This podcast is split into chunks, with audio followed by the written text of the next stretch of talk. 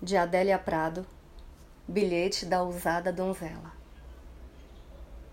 Jonathan, a nazistas desconfiados. Põe aquela sua camisa que eu detesto, comprada do Bazar Marrocos, e venha como se fosse para consertar meu chuveiro. Aproveita na terça que meu pai vai com minha mãe visitar tia Kita no lajeado. Se mudarem de ideia, mando um novo bilhete. Venha sem guarda-chuva, mesmo se estiver chovendo. Não aguento mais tio Emílio que sabe e finge não saber que eu te namoro escondido e vive te pondo apelidos.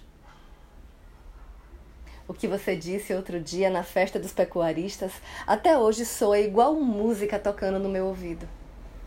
Não paro de pensar em você. Eu também não, Natinho, nem um minuto.